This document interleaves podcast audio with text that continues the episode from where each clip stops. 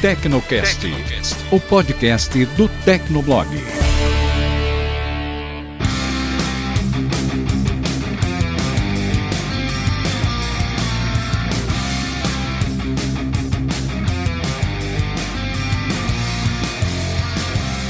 Olá, ouvinte! Seja bem-vindo! Está começando mais um episódio do Tecnocast. Eu sou o Thiago Mobilon.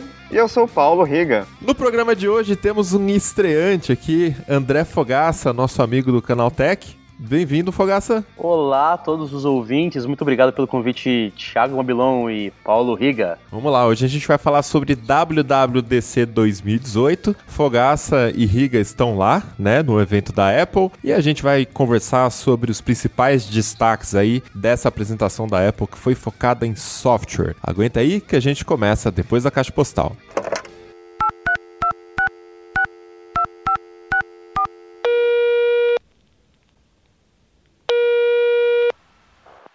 Caixa postal do Tecnocast.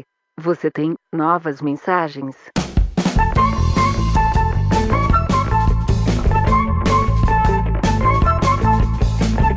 Este Tecnocast é um oferecimento da Oracle, a gigante dos bancos de dados que recentemente lançou uma database autônoma. Quem é administrador de banco de dados sabe que existem muitas tarefas chatas e repetitivas que tomam o nosso tempo, né, Riga? Pois é, tem que otimizar o banco, rodar tarefas de manutenção, instalar pacote de segurança, atualizar o sistema, enfim. Com o banco de dados autônomo da Oracle, todas essas tarefas deixam de existir para o DBA e passam a ser feitas na nuvem, sem intervenção humana, reduzindo a possibilidade de erros e liberando tempo para o profissional fazer outros trabalhos que geram mais valor dentro da empresa. Nas últimas semanas a gente vem publicando uma série de conteúdos para explicar essa onda de automação, o que é o tal do banco de dados autônomo da Oracle e como é que fica a profissão de DBA no futuro. Inclusive no Tecnocast 90, a gente contou com a participação de dois executivos da Oracle para explicar todas essas novidades. E se liga que nos dias 20 e 21 de junho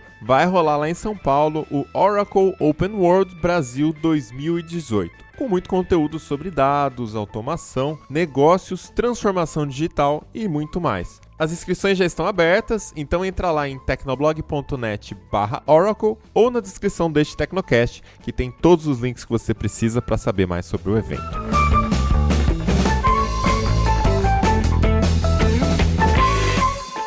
Leitura de e-mails do Tecnocast. Se você não quiser acompanhar com a gente, pode pular o episódio para 7 minutos e 50 segundos.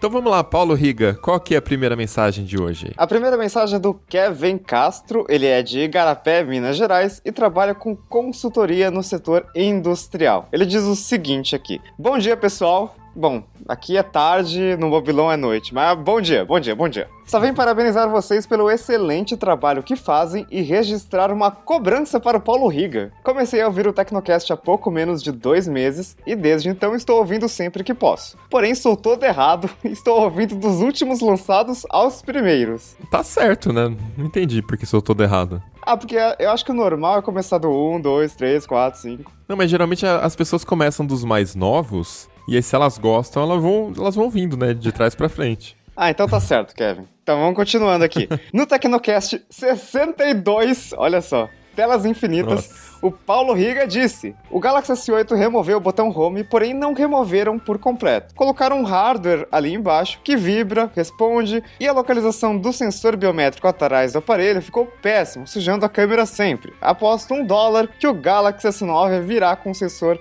biométrico ali embaixo da tela. Logo vimos que o Galaxy S9 só mudou a localização do sensor biométrico e não fez o que o Paulo Riga disse. Agora que já deixei meu registro, bom Tecnocast a todos e continuem trazendo discussões para nós. Olha só. Pagar um dólar, Riga. É, né? Não...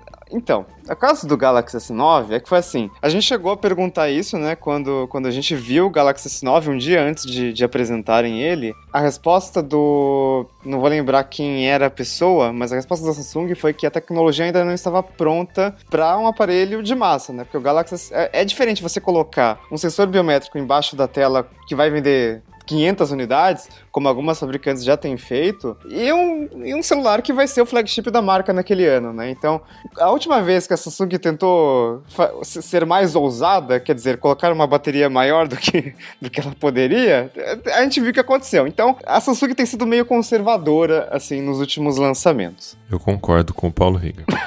Próxima mensagem é do João Vitor, ele é técnico de informática, tem 19 anos. Referente ao último Tecnocast, se um assistente virtual telefonasse para o outro assistente virtual, eles poderiam simplesmente comunicar um código binário, URL, qualquer meio não compreendido por humanos, com um metadado com todas as informações, não sendo necessário a cena patética de dois robôs fingindo serem humanos. Enviado do meu refrigerador Samsung. eu, eu, fico pensando, será que ele enviou mesmo? Porque a Samsung de fato tem um refrigerador que, pode, que poderia fazer isso. Mas enfim, é, a, gente, a gente chegou a comentar no Tecnocast, né, que se dois robôs fizessem uma ligação um pro outro, Seria, é, a gente tava imaginando, tipo, aqueles sinais de conexão Modem, de escada. Né? É, uhum. tipo, que computadores entendem, mas a gente não. Então, é, é verdade que voz, para passar informação, uh, não é a coisa mais eficiente do mundo para isso, né? Não é a coisa mais rápida, talvez. Tem aquele filme A Chegada, não sei se já assistiu, Paulo Riga. A Chegada? Não. É dos ETs que chegam na Terra e eles se comunicam com formas visuais, assim, geométricas, sei lá, umas coisas esquisitas. E aí, no filme, levanta a reflexão de que o presente que os ETs trouxeram para os habitantes da Terra era a língua deles, né? Que aquela língua permite comunicação não linear e, enfim, você consegue se comunicar mais rapidamente, de forma mais avançada. Então, acho que seria tipo isso, só que a linguagem das máquinas, né? Não dos ETs. Exatamente. E aí ele não precisaria mais falar com o refrigerador. Bom, enfim, né? Próximo e-mail, Vitor Hugo, 24 anos, ele é mestrando em ciência da computação e mora em Recife, Pernambuco. Olá, Tecnocaster! Sobre o último episódio da IA do Google, vimos como ela pode ser útil para nós em termos de facilidade. Mas não paramos para pensar bem nas aplicações pro mal, como as empresas criando um exército de assistentes treinados com todas as técnicas possíveis para fazer você desistir de cancelar seu plano. Imagine seu avô sem ter ideia de que está falando com uma IA. Pior ainda, seria uma IA treinada para aplicar golpes por ligação de celular. Esse tipo de tecnologia precisa ser muito bem trabalhada para não cair nas mãos erradas. Um abraço. Seria legal se as pessoas, né, aqueles criminosos que estão presos com celulares, tivessem acesso a SA, né? É, seria, acho... seria legal assim, ironicamente, né? Imagina a bagunça. Porém não, né? Hoje não precisa nem de IA pra fazer isso. Imagina uma IA fazendo 500 ligações ao mesmo tempo, dizendo que sequestraram seu filho. Gente, que mundo assustador. Vamos pra pauta logo? Vamos lá.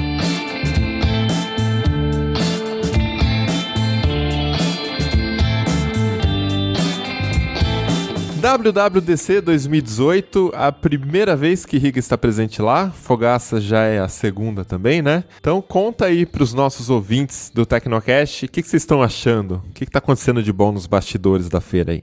Eu acho legal que San José é uma cidade que não é exatamente pequena, ela tem um milhão de habitantes, mas ela é muito concentrada num lugar só, né? E a cidade para, assim, a cidade para quando tem, quando tem um evento, porque todo lugar você vê WWDC, todo lugar que você vai tem um monte de gente com crachá da WWDC, e crachá de diferentes cores, né? Tem gente com crachá branco, laranja, e a gente tem que ficar tentando descobrir o que que é. E apesar de ser um evento de uma só empresa, né? A gente fez bastidores da, da MWC e era aquela coisa louca. Mas WWDC é só Apple, só que ainda assim é uma programação bem cheia, né? Porque são, são vários dias, a gente está no terceiro dia de WWDC, ainda tem amanhã e ainda tem sexta. Então é, é impressionante a, a dimensão de um evento de uma única empresa. Eu acho que isso foi o que eu achei mais impressionante, assim. O Wi-Fi é bom aí ou não? Depende, Wi-Fi do Acho... hotel ou Wi-Fi do evento? É, o Wi-Fi geral, né? Porque eu ouvi falar que o Wi-Fi do campus da Apple era muito bom, mas vocês não estão exatamente no campus, né? Não, a gente tá bem longe do campus até, né? É, a gente tá um pouquinho. Acho que dá meia hora de carro do, do campus da Apple. Mas assim, eu tô no hotel. Inclusive, o Fogaça está a três meses de mim, mas finjam que vocês não sabem disso para manter a mágica do podcast. E, e, e assim, o Wi-Fi do hotel é horrível. A gente tentou gravar aqui agora, porque assim, não dá, não dá, não tem como. Mas a Apple instalou um Wi-Fi próprio dela, da WWDC, né, com Wi-Fi nome WWDC, aqui no hotel, na sala de imprensa do hotel. E, e assim, É sensacional. Eu filmei tudo em 4K, 60 frames por segundo, mandei pro Barba, assim, deu tipo 40 GB de vídeo e sobe assim num piscar de olhos. Então eu decidi que todo o material da feira vai assim, 4K 60. Vai tudo. Foda-se foda o Barba pra baixar depois. Né? Não, mas ele tá com 240 MB em casa, então. Ah, tá. Então tá bom. bom, mas vamos falar do principal destaque aí da feira, o sistema mais usado, né? Já que o evento, o próprio Tim Cook falou que o evento seria completamente sobre software, né? É o que se espera de uma WWDC, já que eventualmente existem outros lançamentos também. Mas enfim, o principal destaque seria o iOS 12, que é o sistema mais utilizado da Apple hoje em dia. E quais foram as coisas que vocês mais gostaram aí das novidades apresentadas? Eu achei legal que a central de notificações está ficando decente, né? Mano, eu sempre reclamei da central de notificações do iOS. Eu falei em vários Tecnocasts. Meu Deus, Apple, copia logo essa central de notificações do Android. O Android está muito à frente do iOS. Tem, você, consegue gerenciar direito as notificações. Você consegue setar prioridades. Quando uma pessoa te manda 10 mensagens no WhatsApp em seguida, que às vezes acaba acontecendo, no Android não fica 10 notificações, sabe? Atrapalhando sua tela. Então, realmente faltava isso no, no, no iOS. Exato. É... Para mim é o lado de. O que mais chama atenção é o lado de desempenho, né? Porque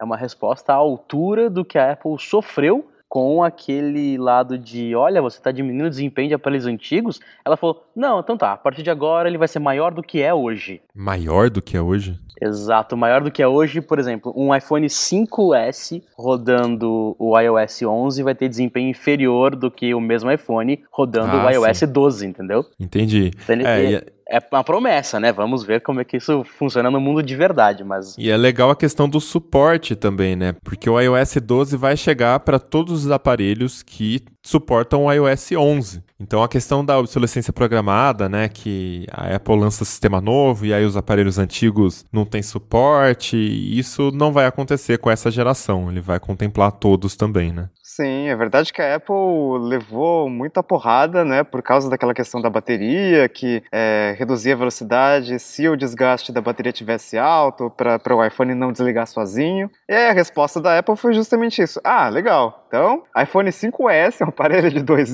2013 um aparelho de 2013 vai receber a atualização de iOS. E lembrando, iOS 12 não foi lançado, ele chega no final do ano. E o ano que vem inteiro tem atualização de segurança. Então, assim, 2013, 2014, 2015, 2016, 2017, 2018, 2019 tem suporte um produto. Eu acho isso, tipo, eu acho isso incrível, assim, porque.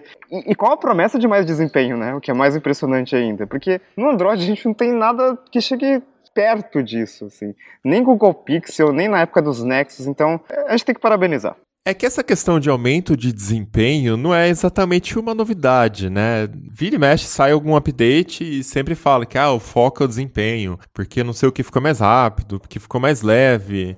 Então, a gente ouve com um pouco de ceticismo, né? Vamos aguardar o lançamento, vamos ver se, se realmente a gente vai sentir essa diferença. É porque Mas a gente acho... não, não tinha visto esse, esse foco no desempenho com ah, o iPhone 6 Plus fica X% mais rápido, sabe? Que é um aparelho de 2014. A gente Sim. sempre vê, ah, o iOS está mais rápido. Isso é normal, o Android faz isso também, em todas as apresentações do Google. Mas focar em um aparelho antigo para falar que melhorou o desempenho, eu acho legal. É, isso é novidade na indústria inteira, né? Porque ele, é, olhando para o marketing, você falar que o seu aparelho antigo ficou melhor, você tende a vender menos do aparelho novo, mas você ganha a lealdade do usuário, né? Isso é realmente positivo. Isso é, foi realmente bom.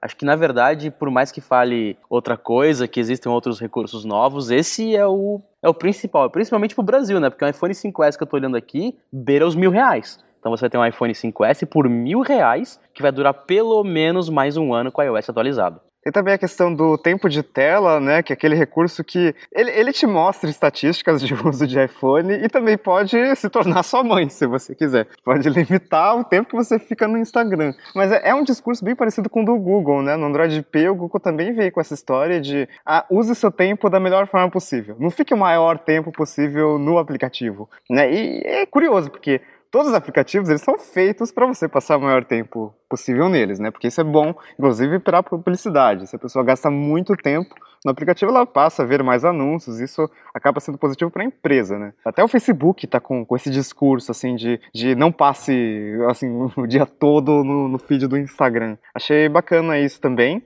E eu tô curioso para saber quanto tempo, quantas vezes eu pego um iPhone por dia. E eu acho que são muitas vezes. Quando divulgaram, acho que teve uma coletiva da Sony, de alguma empresa, faz alguns anos, eles diziam que a gente pegava o celular, né, desbloqueava o celular 150 vezes por dia. Esse número ficou muito na minha cabeça. Até hoje eu lembro dele. Eu também lembro desse dia, eu tentei contar, mas enfim, não, nunca funciona. Lembrando desse tempo de tela, ele também mostra o número de vezes que você desbloqueou a tela e quantas notificações naquele dia você recebeu de cada aplicativo. Quero realmente olhar de lado a lado quem que faz mais, dashboard do Google ou o tempo de tela do, do iOS. Lembrando que o, o Google depende, ele vive de busca, então ele, ele para ele é interessante que você fique mais tempo no celular consumindo coisas, gerando receita para ele. A Apple.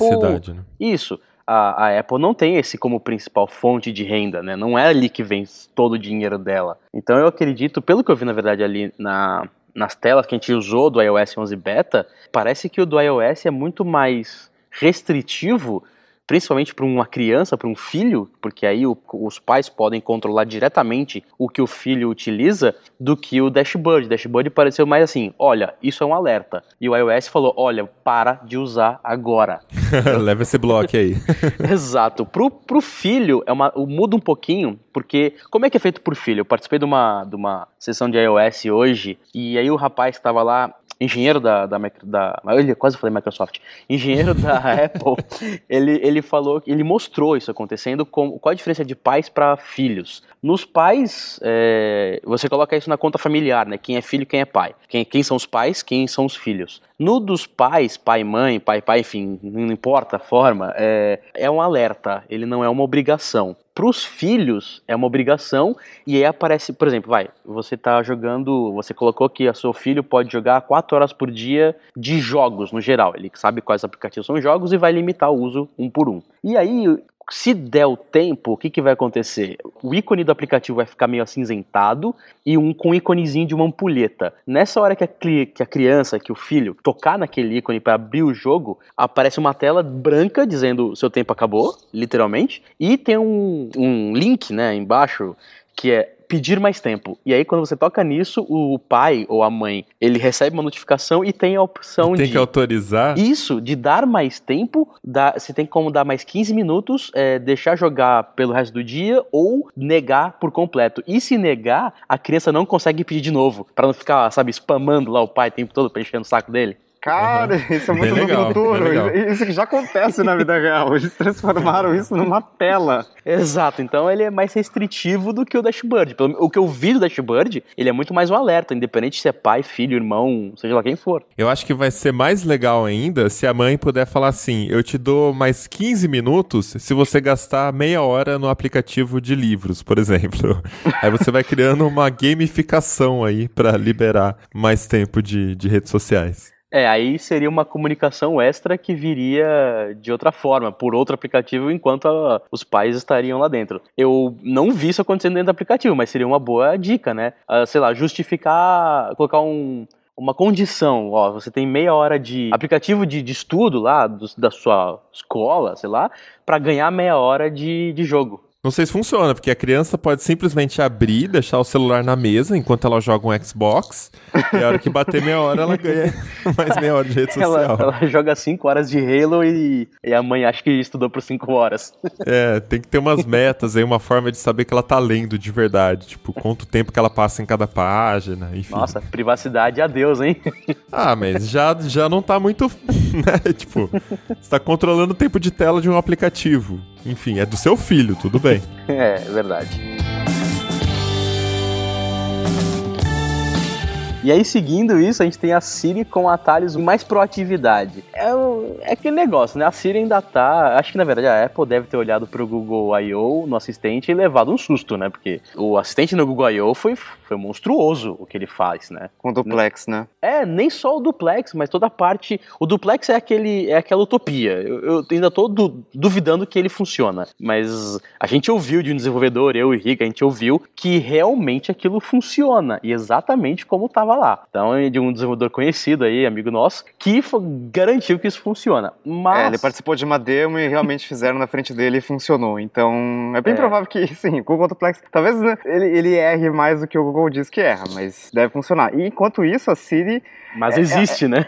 É, existe. Mas enquanto isso, a Siri parece meio que patinho feio das três, assim. Das três que eu falo, eu não tô considerando a Cortana, tá? Porque a Cortana, infelizmente, Qual que é a terceira? É a Bixby? piorou. A terceira seria a Alexa, aqui Ah, nos Alexa. Estados Unidos, né? É. Porque tanto a Siri quanto o Google Assistente e a Alexa, eles têm esse foco mais de, de casa e de, de realmente ser um assistente pessoal. A Cortana meio que não conseguiu, a Microsoft tentou fazer uma parceria com a Alexa, até agora não saiu muito fruto disso. E a, a Siri tá meio que atrás de todo mundo, assim, ela é meio é, burra.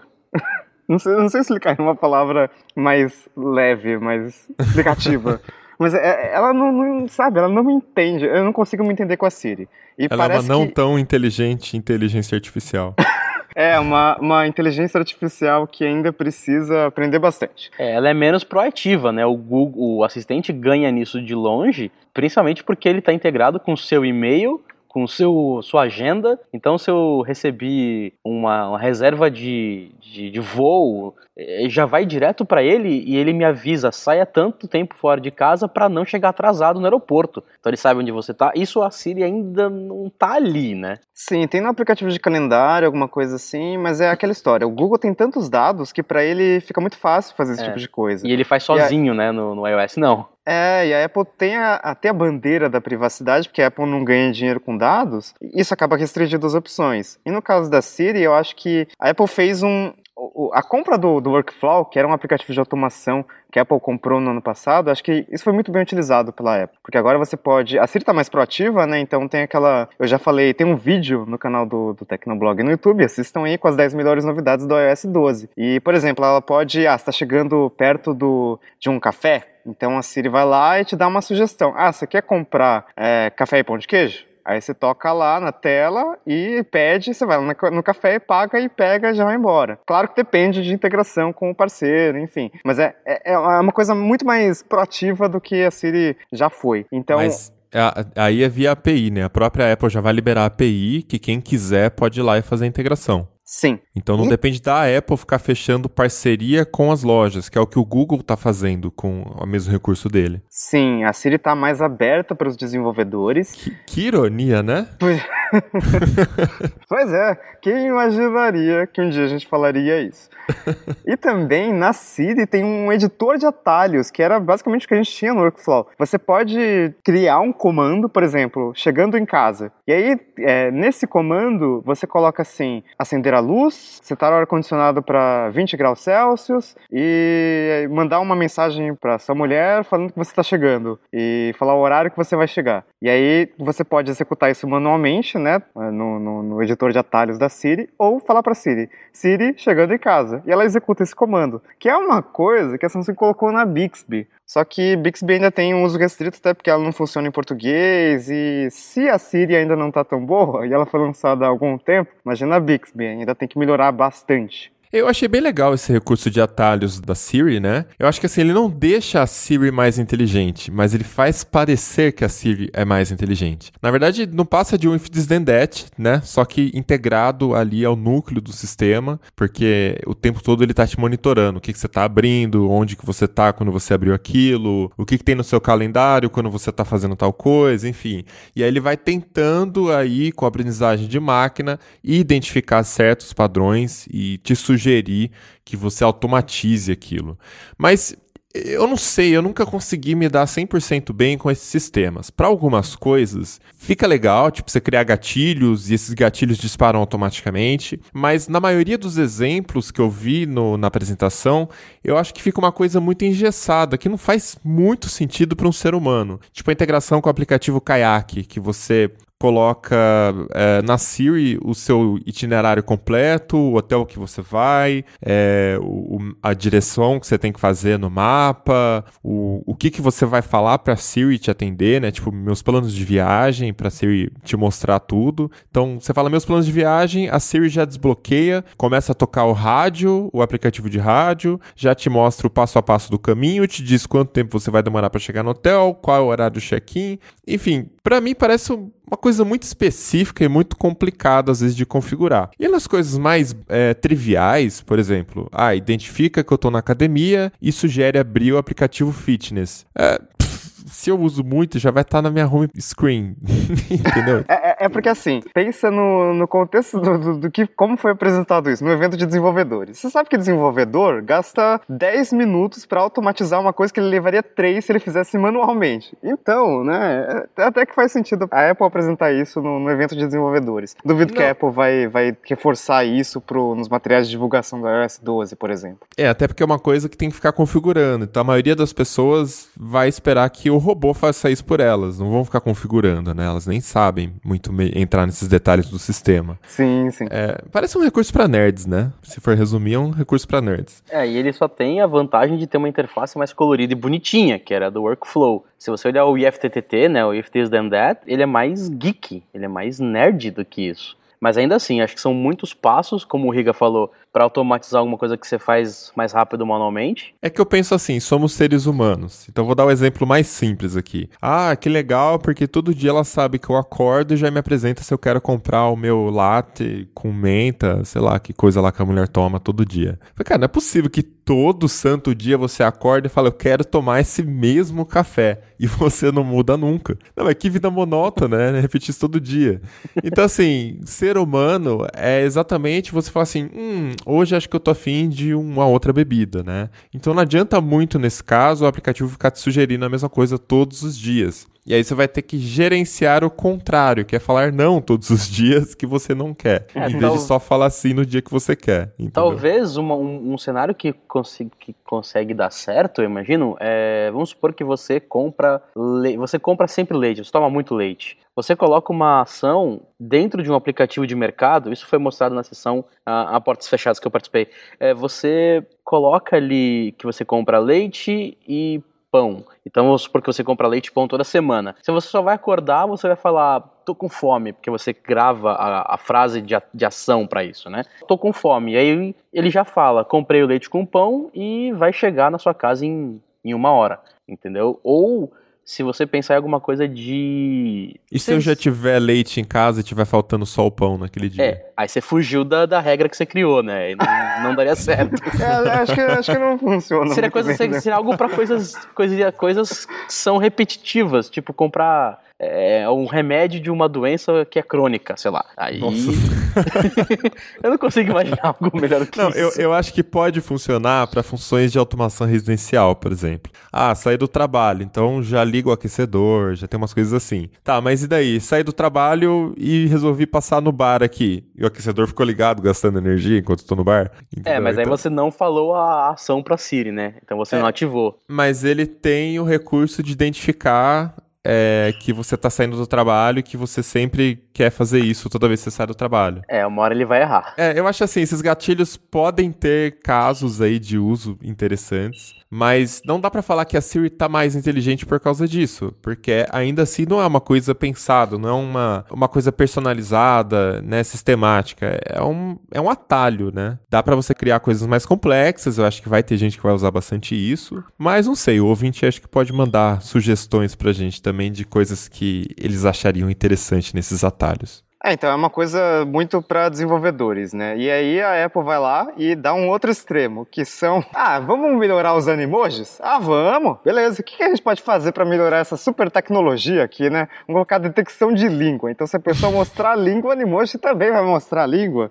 E aí tem a, a inspiração da Apple no AR emoji do, do Galaxy S9, que é você poder criar um emoji animado em 3D com a sua cara, né? Só que o da Apple é um pouco diferente, né? Porque ele é muito mais é muito mais caricato, ele é muito mais um, um emoji de verdade, né? A, a Samsung tentou fazer uma coisa mais, mais próxima do real, digamos assim. O da, da Samsung lembra aquele Buddy Poke da, do Orkut. É. Nossa, é um avatar verdade. inteiro.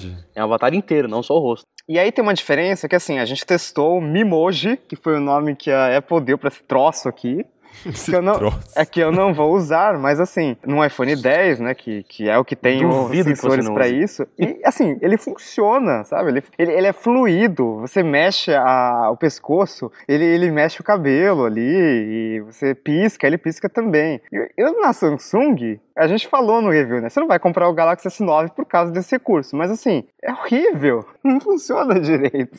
Ele não consegue te, te rastrear direito. Parece que, assim, sua boca fica horrível, enfim. Vocês têm iPhone 10, né? Fogaça Mobilão. Eu tô com 8 Plus aqui. Vocês já usaram esse Animoji aí? Eu usei quatro vezes, acho que quatro vezes até hoje. Eu usei pra fazer uma graça com uma crush uma vez. Ela adorou, deu muita risada. Que eu mandei o um emoji de cocô falando umas gracinhas.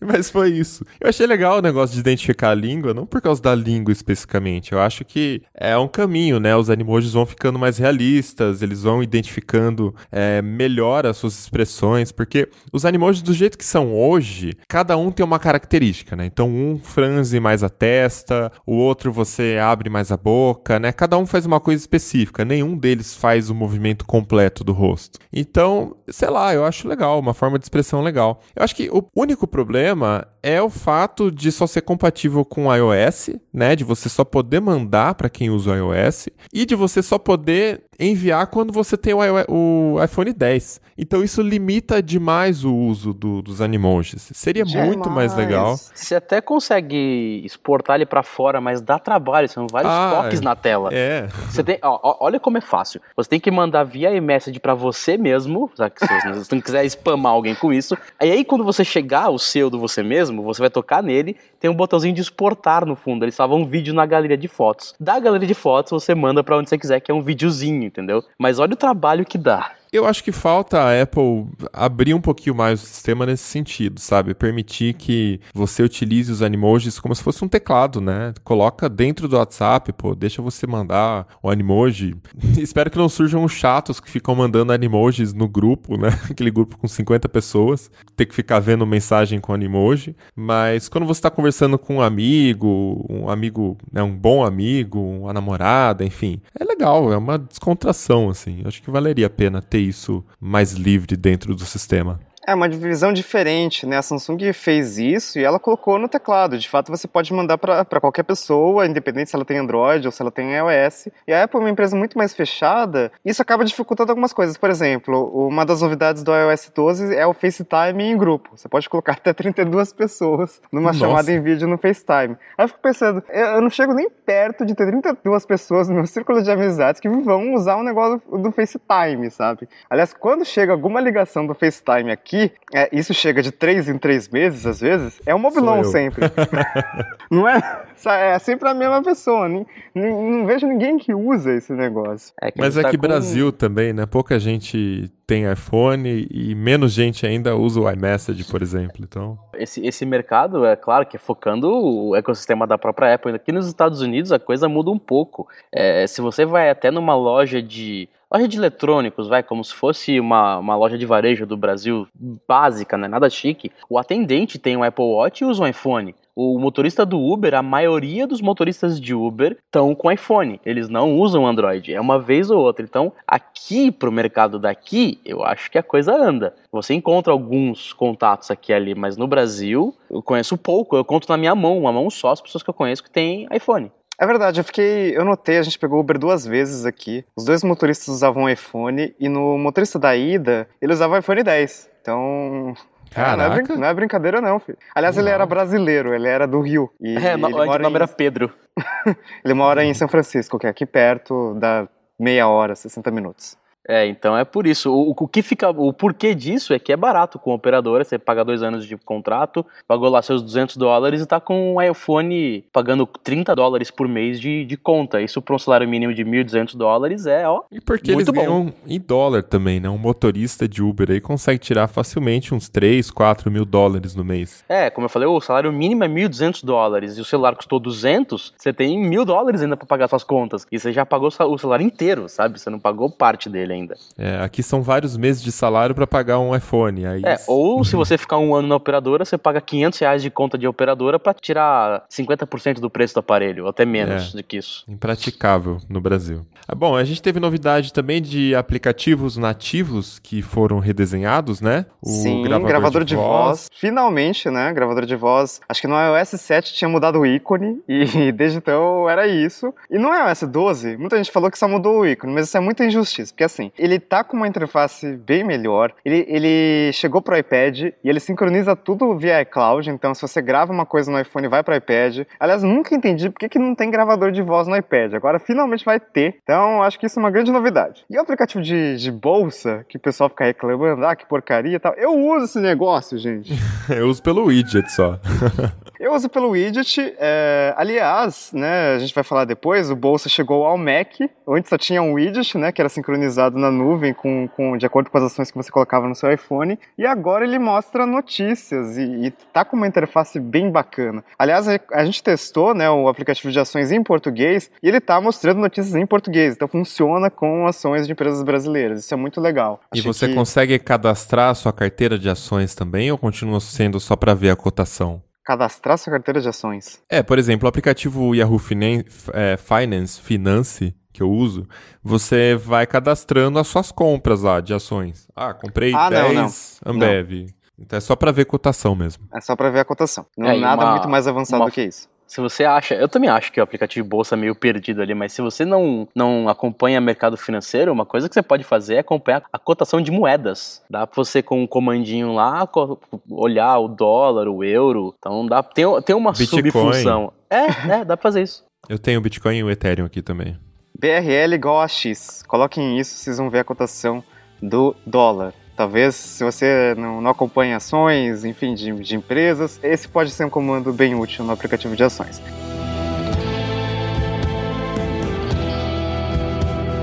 Tem novidades no aplicativo Fotos também, que tá com uma busca melhorada de objetos. E aí a gente entra na mesma questão de sempre, que assim, a Apple não tem tantos dados quanto o Google. Google Fotos está com uma precisão absurda. Você, você digita qualquer coisa, ele vai achar.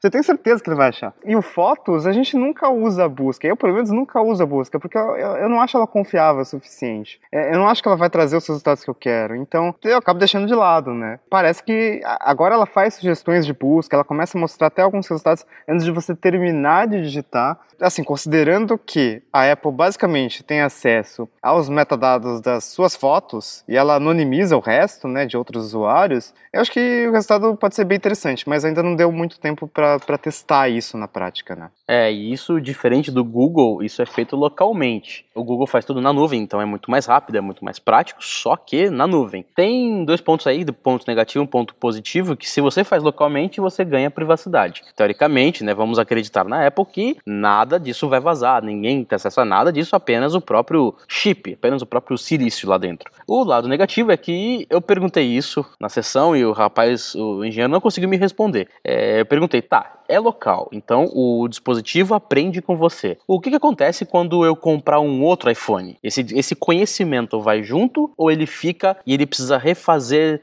fazer aquele bash todo de novo, mais uma vez? Como é que funciona? Ele falou, é, né, não, não sei, não sei. Não, dá até pra- hoje ele precisa refazer. Só se isso mudou com o novo Photos, mas até hoje ele precisa refazer. É, é processamento local e não tem backup. Da última vez que eu tinha visto era isso, pelo menos, né? É, então aparentemente deve continuar assim, porque o rapaz não, não. Ou ele não quis, ou ele não soube fazer. Eu, eu, eu, acredito mais o não quis. É, sempre que a gente entrar nessas questões de inteligência artificial, né, de privacidade, a diferença vai ser clara entre Apple e Google, né? O Google vai conseguir entregar um- uma inteligência artificial melhor em todos os seus aplicativos, porém, você está dando algo em troca para ele que é a sua privacidade. A Apple como o Fogaça, o Riga também já reforçaram, a Apple ganha dinheiro vendendo hardware, apenas isso. Ah, quer dizer, é o principal faturamento da Apple é a venda dos smartphones, a venda dos, dos produtos dela. Sim, mais Então- especificamente, tipo, 60, 70% de, de receita da Apple é iPhone. É absurdo, assim. É, então, é, para ela é um selling point falar que priorizamos a sua privacidade, né? É uma forma de fazer você mudar para o ecossistema deles, você comprar mais os produtos deles. Mas, enfim, você não vai conseguir um serviço tão bom quanto conseguiria utilizando os serviços do Google. E isso vai ser difícil de mudar com essa estrutura aí. É, e se o Google falar que também tá fazendo a mesma coisa, com certeza ele já burlou uma forma dentro dele mesmo para continuar ganhando dinheiro com publicidade. Em compensação, uma coisa que não precisa tanto de, de dados, compartilhamento de dados para ficar bom é a realidade aumentada, né? E Sim. eu achei muito legal que a Apple, ela, ela tá fazendo um puta trabalho bom com realidade aumentada, porque assim, quando lançou o AR Kit, Foi assim, ah, você tem um iPhone 6S lançado há três anos? É beleza, é compatível, pode usar. E, e assim, a gente nem sabia que o iPhone tinha hardware para isso. E, e, do nada, assim, começou a funcionar e com uma, com uma precisão legal. E tanto que agora tem um aplicativo que é uma trena virtual que eu tava usando. Eu tô. Eu fui comprar uma mesa nova esses dias, né? E eu precisava medir o tamanho do espaço para saber se ela ia caber, quanto espaço que ia sobrar, enfim. E obviamente, né, eu não tinha uma trena. Não tinha nenhuma fita métrica, aliás. E aí eu usei o, o iPhone para fazer isso. Eu baixei um aplicativo aqui que usa realidade aumentada e medi ali com os sensores que o iPhone tem. E funcionou, sabe? Depois eu testei, ah, vou testar a TV aqui, que eu sei exatamente quais são as dimensões da TV, né? E de fato, é, a precisão é muito boa. Então, eu acho legal que agora finalmente tem um aplicativo nativo. Não entendi porque até agora não tinha, né? Aliás, para incentivar essa questão da, da, realidade aumentada, a Apple criou lá um formato padrão de para você compartilhar arquivos de realidade aumentada. Foi feito em parceria com a Pixar, que é uma empresa de peso. Aliás, Apple, Pixar né, tem uma longa história, né? Steve Jobs, enfim a gente sabe. E tem o apoio da Adobe, né? Então Creative Cloud vai suportar esse formato USDZ. Então eu realmente espero que, que se popularize porque é legal. Sobre essa questão da, da mesa que eu estava comprando, tem um aplicativo de uma loja que não está patrocinando o Tecnocast, e né, nesse aplicativo dessa loja você consegue colocar ali 3D tem um botão chamado 3D, e aí você é, coloca, aponta a câmera para o ambiente e ela posiciona exatamente a, a, mesa nas dimensões reais. Isso funcionou, isso me ajudou pra caramba na hora de escolher, que não só as dimensões, mas também a cor, é, é muito legal, é muito legal. Só não acho que, sei lá, a Apple demonstrou lá a experiência compartilhada de, de game, né? Então o cara vai lá com estilingue no iPad virtual e derruba uns troços e aparece na tela do outro. Tipo, sei lá, acho que isso, sabe, cansa o braço, sabe? Não, não faz muito sentido para mim. Vai precisar ter um óculos, né, para resolver esse problema aí. Sim. É, eu acho que esse apoio em realidade aumentada mostra que a Apple não tá muito interessada em, virtu em realidade virtual, em óculos. Ela quer transformar a realidade aumentada, né? Porque ela não faz aparentemente esforço nenhum em realidade virtual. Sim, é, eu acho mas... que a imersão de, de realidade aumentada não, não colabora para isso, né? Para ter uma experiência de game legal, eu acho. É, não, eu falo um, um óculos onde você consiga ter a realidade aumentada mesmo, né? Não realidade virtual. Mas teria que integrar aí com a ARKit, não sei se isso é possível no futuro, enfim. Em algum momento a Apple vai ter que fazer esse movimento, porque os iPhones têm o problema das baterias, né? Já é conhecido. E um aplicativo de realidade aumentada consome muito mais recursos do processador, consequentemente a bateria também vai embora. Então é muito difícil você viabilizar o uso de aplicativos de realidade aumentada no longo prazo num iPhone. No iPhone é impossível, você vai usar um pouquinho, a bateria já vai estar tá drenando já. Aí eles mostram sempre o iPad, até porque a tela é maior tal, mas enfim, ainda assim é não é tão prático, né? Mas eu acho legal, eu achei legal a questão da experiência de compra, por exemplo, dele jogando a Fender ali em cima da mesa, você pode ver em tamanho real, você pode ver mais ou menos a cor, como é que ficaria a cor da guitarra que você escolheu. Eu acho que isso uma vez que você tem integração, que todas as lojas tenham esse recurso, com certeza vai mudar bastante a experiência de compra, principalmente no mobile, né? De porque geralmente a tela é pequena, é mais difícil de visualizar ali, você fica na dúvida e tal. Uh, mas também exigiria um esforço grande de todas as lojas para ter compatibilidade com o ARKit ou ter aplicativos dentro da plataforma, enfim, que facilitem a vida do comprador aí. É, e, e isso do, da Fender ali, ó, a apresentação, não sei se eu estou enganado, mas me pareceu que ele tirou do navegador até. É, não era um aplicativo, então é mais simples de você mandar para algo em HTML. Uh, ah, esse formato que foi feito que foi apresentado, o SDX, ele já existia, o SDZ, ele já existia e a participação, ele é um formato aberto, de código aberto para qualquer um. O que a Apple fez nisso daí, é, ela fez a parceria com a Pixar para poder falar, ok, vocês têm uns computadores muito legais para rodar esses arquivos, é, eu vou fazer a parte para que isso rode em um celular. E foi isso que aconteceu. O Z é a variação mobile para esse formato de coisas tridimensionais, incluindo a R no meio.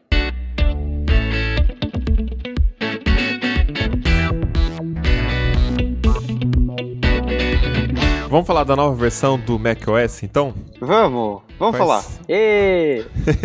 Quais são os destaques aí? Eu, eu acho que o maior destaque do macOS não vai chegar nesse macOS, né? Ele começou a chegar, que são aplicativos de iOS rodando no Mac. E se você pensar a, a qualidade e a quantidade de aplicativos na App Store, é algo muito bom, assim. Então é legal que tenha esses aplicativos de iOS no Mac. É, se a gente for pensar, né? Hum, aplicativos de iOS no Mac. Hum, rumor de o Apple, rumor de Apple querendo botar processador próprio nos MacBooks. Hum, isso faz sentido, né? iPhone já tem processador próprio. Hum, então parece que é verdade, né?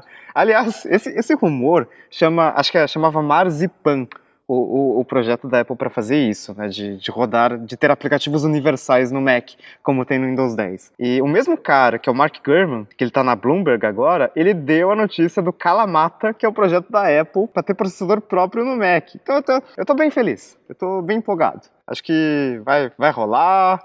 Acho que a gente vai ter MacBook com chip da Apple. E processador novo, a gente tem que lembrar que não é só é, uma mudança de arquitetura que, enfim, vai ser doloroso, né? Vai ter toda aquela fase de transição, mas também tem a questão de que a, se a Apple domina todo o hardware, né? Se ela tem um processador, ela pode fazer basicamente o que ela quiser. Ela pode fazer um MacBook totalmente diferente, ela pode fazer. Enfim, tem, tem inúmeras formas de, de a Apple dominando todo o hardware, fazer o produto do jeito que ela quer e lançar os produtos no ciclo que ela quer. E eu acho que nos últimos anos, principalmente porque a Intel não tem nenhuma concorrência, né? A AMD, enfim, quase acabou, porque quase sumiu do mercado de processadores nos últimos anos. Agora tá voltando com o Ryzen. A Intel se acomodou demais, assim. A, a gente já falou isso várias vezes. E, e a Apple tá fazendo processador muito bom. Então, eu realmente estou empolgado, espero que seja verdade. É, e lembrando que o MacBook, MacBook não, o iPad Pro, ele em alguns, em alguns benchmarks já mostrou que ele consegue desempenho superior a um Core i5, né? Então ele, ele realmente tem poder, a Apple tem poder para isso. Só lembrando, claro, o iOS roda as coisas de uma forma diferente. O que está em background fica morto num, num, computador. Não fica morto, ele fica ali vivo, né? Sim, mas é, não, não, é um processador muito bom, sem ressalvas, assim. A, a ARM apresentou um novo núcleo, o Cortex A76, que ele tem 30% de desempenho a mais em, em, relação à geração anterior. E assim, o melhor núcleo padrão da ARM, que Qualcomm, Samsung, MediaTek, todas as empresas vão ter acesso,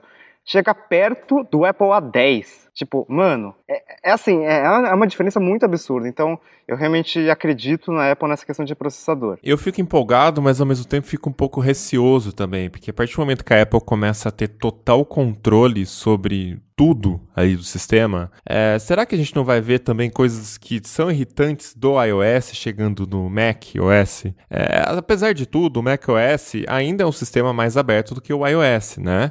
Por exemplo, se você quiser instalar um navegador com outro motor, você instala, não tem problema. O próprio Chrome que a gente usa tem um motor próprio, você instala as extensões nele, você faz o que você quiser ali, é um computador de fato. Agora, com esse movimento de trazer elementos de desktop para o iPad, né, o, o, novo iOS tem mais ainda, é, e de trazer agora apps do iOS pro macOS, você vai vendo que parece que a Apple realmente está indo nesse caminho. Mas e aí? Será que quando ela assumir o controle completo, o macOS vai continuar sendo o sistema que ele é hoje? Ou será que ele vai ser um sistema completamente fechado, como é o iOS, que te obriga a usar o sistema exatamente da forma que a Apple quer? Então, tipo, o Chrome, você não tem como colocar nenhuma extensão, por exemplo, no Chrome, porque gasta bateria. E aí, no Mac também vai ser assim, entendeu? Eu acho muito difícil, cara.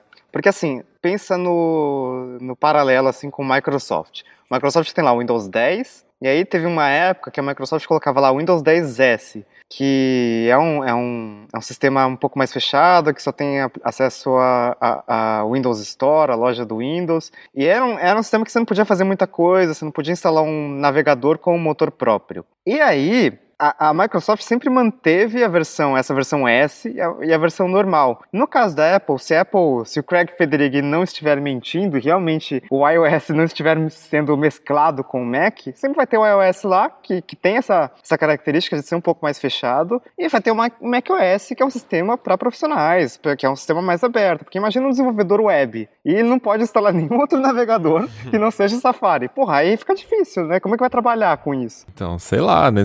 O Final Cut, por exemplo, teoricamente era um aplicativo de edição de vídeo para profissionais. Até que eles lançaram a última versão que meu Deus do céu. Tipo, você vai arrastar uma trilha, ela gruda onde não era para grudar e você não consegue mover, enfim. É, tem vídeos no YouTube zoando, inclusive no Final Cut. Tipo, esse vídeo foi editado no novo Final Cut. É tudo fora de sincronia, é, é bem louco. Então, assim, eu não sei, a Apple tem dessas, às vezes, de querer simplificar, né, o tal do Think Different, né, e eu acho que o perfil de que quem usa o Mac é um perfil diferente também. É um perfil que não, não é um perfil de Linux, né? Que quer a coisa completamente aberta, não é um perfil de Windows, que seria um meio termo, e né, é um perfil mais fechado, realmente. Então eu tenho minhas ressalvas aí, até onde que a Apple pode ir para realmente otimizar o sistema, né? Utilizar isso como bandeira, como desculpa para capar demais ali os elementos. É, quando ela tinha um processador que era diferente de todos, na época dos PowerPCs, ela sofria com a, com a falta de, de soluções terceiras para ela, né?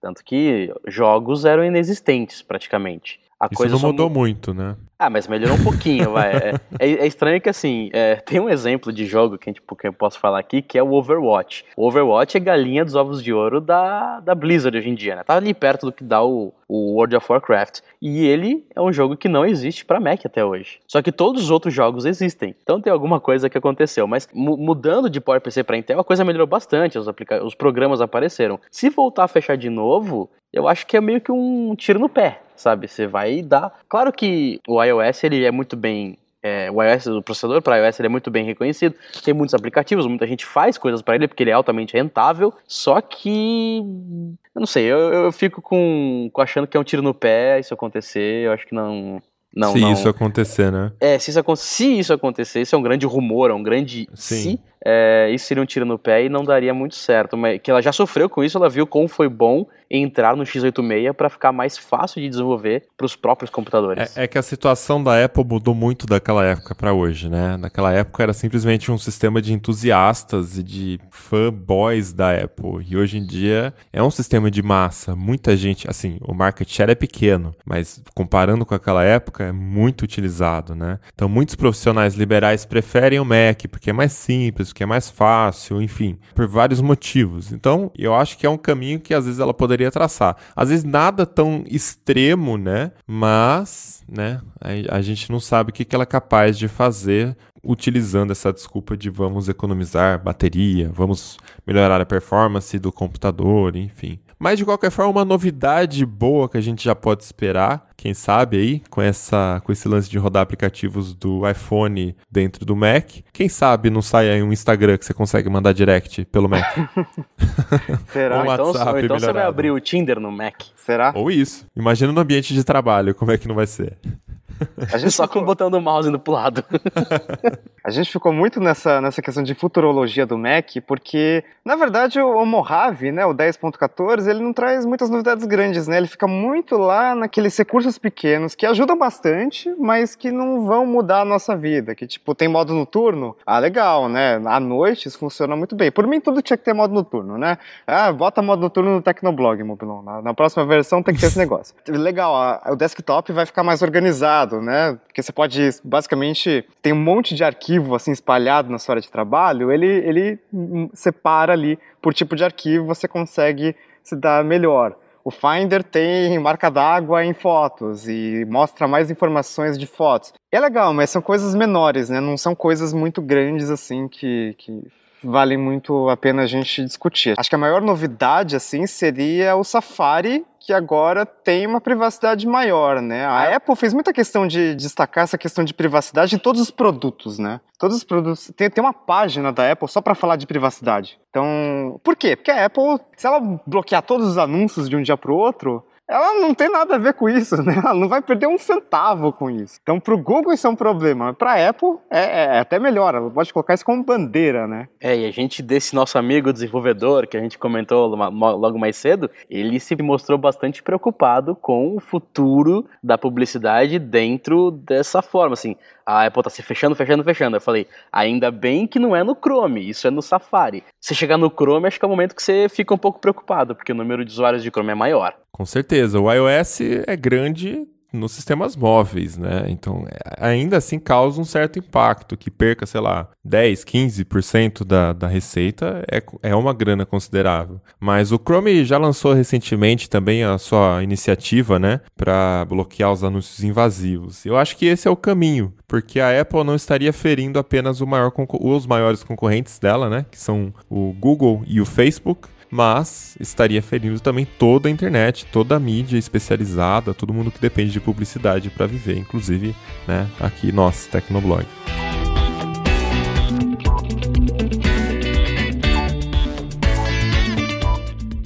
Gente, vamos finalizar aqui porque a gente está quase sendo expulso da sala de imprensa. A gente tem quatro minutos. E as duas últimas novidades, na verdade, dá para falar nesse tempo, que são tvOS 12 e WatchOS 5. tvOS 12, o que, que tem de novidade? Tem Dolby Atmos, né? Suporta novas tecnologias de som.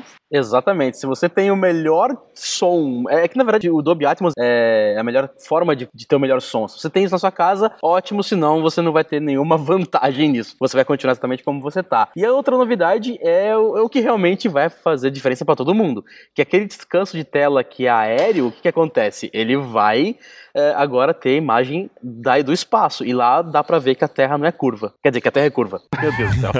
oh, louco, olha, que, olha, olha o que a pressa não faz. Não, algo pior que ficou no ar agora. Será que ele confia que não é curva ou que é curva? Vamos deixar fica, assim. Fica o questionamento aí. e por último teve o WatchOS 5, que uma coisa que eu não sabia que, tinha no, que não tinha no WatchOS, que é detecção automática de exercícios. Então, se você começar a correr e esquecer de dar o play ali, ele detecta e ele consegue recuperar isso de tudo que você já fez. Então, você não perde seu exercício. E aí também tem competição entre amigos. Esses dois recursos é, é bizarro, porque na Samsung tinha desde o primeiro Galaxy Gear, assim. Então, é, assim, achei muito estranho que a Apple só tenha colocado isso na versão 5 do WatchOS. E aí tem um recurso legal, recurso legal que você não vai usar porque vai gastar bateria, que é o walkie-talkie.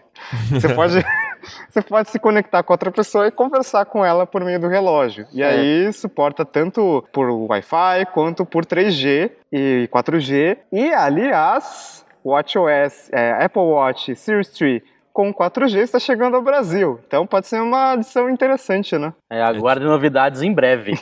é tipo mensagem de voz do Zap, só que dentro do relógio, tipo Changeman, né? É, é e a única função que eu consigo imaginar para isso é quando você tem os, o, o, Apple Watch com, com rede de dados, para quando você não leva o seu celular e você consegue fazer uma mensagem rapidinha para alguém. Faz sentido. É, é, a única, é a única coisa que eu consigo enxergar como boa. Sim, já seria legal já.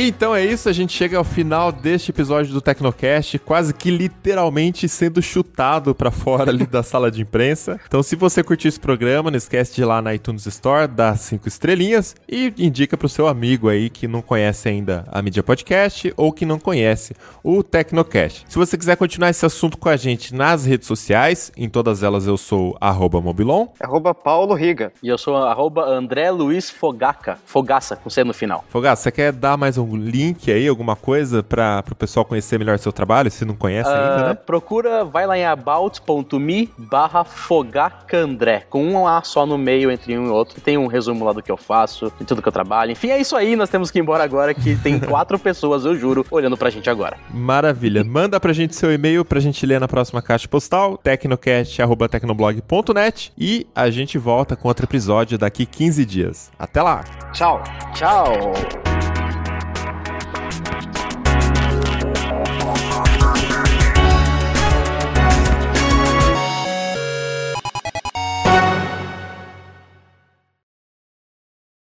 Olá, ouvinte! Seja bem-vindo! Está começando mais um episódio do Tecnocast. Eu sou o Thiago Mobilon. E eu sou o Paulo Riga. E eu sou o André Fogaça. Pera aí. não, não ainda. Eu te ah, apresento. É que como deu esse lap de um segundo, você quer pra eu falar. E aí, Riga? Riga? Riga? Riga? Esmuta aí, Riga. Oi, oi, oi. Fale alguma coisa. Vai pular os dois últimos? Porque faltam sete minutos e o pessoal tá começando a mexer, fazer barulho aqui. Fala, vamos falar rapidinho? Vamos tentar? Sim. Sim, é que tá eu... barulho aí, né, mano? É, esse que é o problema. Acho que dá. Acho que dá. Vamos, vamos lá. Vai. E aí, a gente teve as duas últimas novidades de software, que foram o tvOS e o tvOS... Nossa, já fodeu, já. Ó, o cara vai começar a andar com, a... com o carrinho. Não, ele parou. Ai, meu Deus. É, ele vai come... Ele vai fazer barulho agora. Ouviu, né? Calma aí. Vamos, moço. Você quer ajuda? Eu te ajudo pra ir mais rápido. Olha, atrás do Riga agora. Eu Querem- adoro, adoro gravar Querem finalizar no quarto? Hum, No, no quarto não vai subir o negócio. Então, Ah, mas. É. finalizar no quarto foi foda. gostoso. Happy ending. Ô, louco, bicho. Ai, ai, último dia. É, não, mas a gente conseguiu gravar a primeira parte da caixa postal, deu certo, Riga. Última noite. Ah, deu certo naquelas, né? Mas. É porque assim, é, o Wi-Fi vai piorando ao longo aproveitar do agora? dia. À tarde ele funciona. Agora ele não vai funcionar. Tá, então vai lá, vai lá, vai lá. Agora? Quer que continue? É, Olha, ele vai, ele vai mover o outro carrinho. se você ouve barulho, você interrompe e começa de novo. Isso, isso. Vai passar pela trás do Riga agora. Só que esse carrinho tem menos coisa pra fazer barulho. Aproveita então. Faz a finalização e com bom humor, então. Fala assim, bom, a gente só vai falar do final aqui, porque estão começando a chutar a gente aqui da sala de É imprensa. verdade, pode dar um. dar até um visual de olha, estamos realmente aqui. É, vai lá. Vai. Tá bom. Usa o nosso favor. Como com esse barulho mesmo? Você quer que eu fale? Vai que vai. Explica. Explica o que tá acontecendo e vai que vai. Nossa, Jesus. Que a gente tem quatro minutos agora.